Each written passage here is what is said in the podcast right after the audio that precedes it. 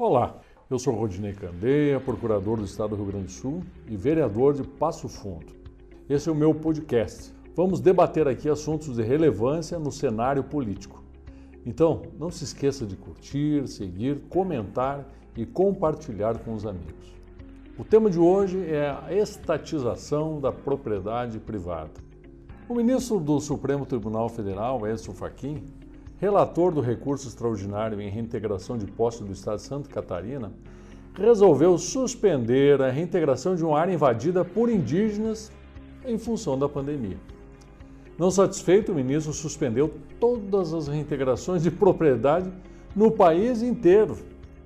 Ainda as ações que tenham potencial de anular demarcações indígenas e o parecer normativo da Advocacia Geral da União número 01/2017 esse parecer mandava a administração federal adotar as condicionantes fixadas pelo Supremo Tribunal Federal para as demarcações.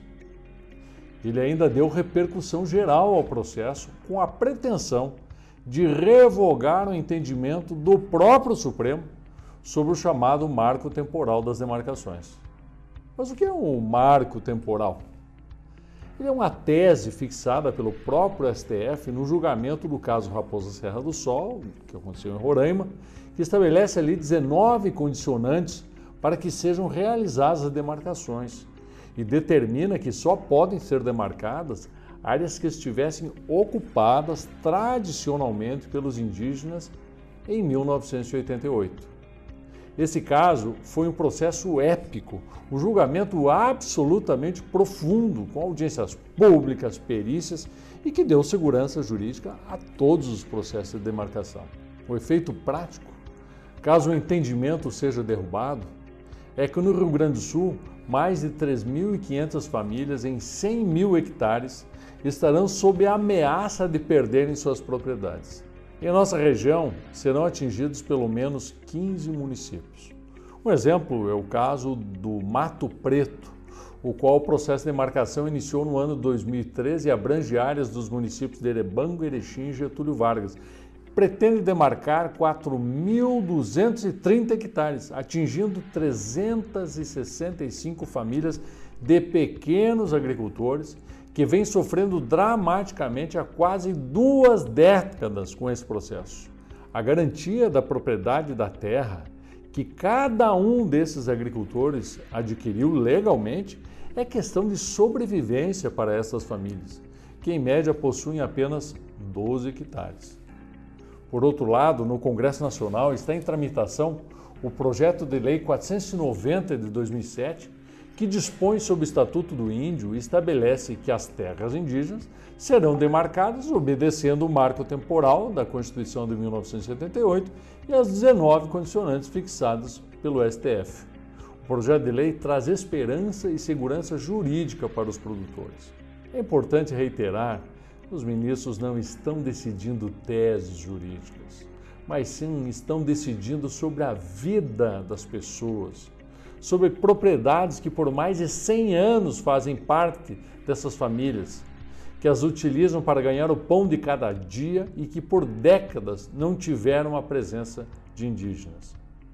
Hoje, o problema está batendo na porta dos produtores, mas amanhã pode chegar à porta de cada um de nós, pois esse movimento trata-se de um processo internacional de estatização da propriedade privada um processo geopolítico mundial que já está acontecendo na Argentina, no Chile, na Bolívia.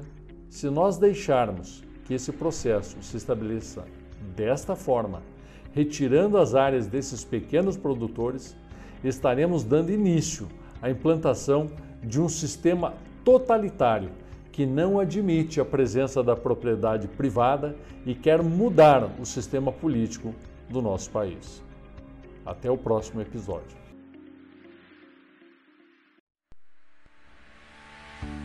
Olá, está começando mais um episódio do Candeia Cast e na edição de hoje vamos falar sobre o protagonismo do agro na economia. Na última década, o agronegócio é um dos setores que mais tem alavancado a economia e garantido o crescimento do produto interno bruto brasileiro.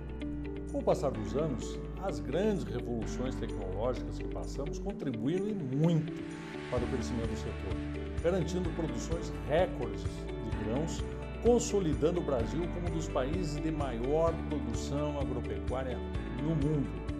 Segundo o Ministério da Agricultura, Pecuária e Abastecimento, o superávit do agronegócio em setembro foi de quase 9 bilhões de dólares, o que representa uma alta de 21%. No acumulado do ano, o superávit do setor é de mais de 82 bilhões de dólares, um aumento de 20% ante os 68 bilhões registrados de janeiro a setembro de 2020.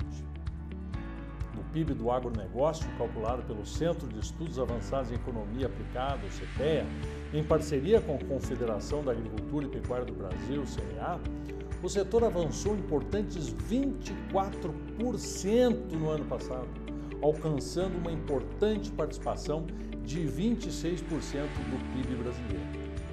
Aqui no Rio Grande do Sul, a agropecuária foi um dos setores responsáveis por puxar o resultado positivo do Produto Interno Bruto em 2021. Conforme os dados divulgados pelo Departamento de Economia e Estatística do Estado, o setor da agricultura registrou um crescimento de 35,7%. O impacto disso resultou em um crescimento do PIB gaúcho maior ainda que o registrado no país neste ano. Os números deixam evidente a importância do agronegócio para a economia brasileira, sendo o setor que mais cresceu e garantiu a estabilidade econômica e social do país. Tamanha relevância do agro que nem mesmo a esquerda tem tido coragem de atacar frontalmente o nosso setor, salvo ações erráticas como a invasão da sede da AproSoja em Brasília. Diferente daquilo que a nossa concorrência tentou afirmar usando a extrema esquerda brasileira e mundial como instrumento político, o agronegócio é vida, emprego, renda, é presente e nos garantirá prosperidade e um futuro decente para o Brasil. Até o próximo episódio.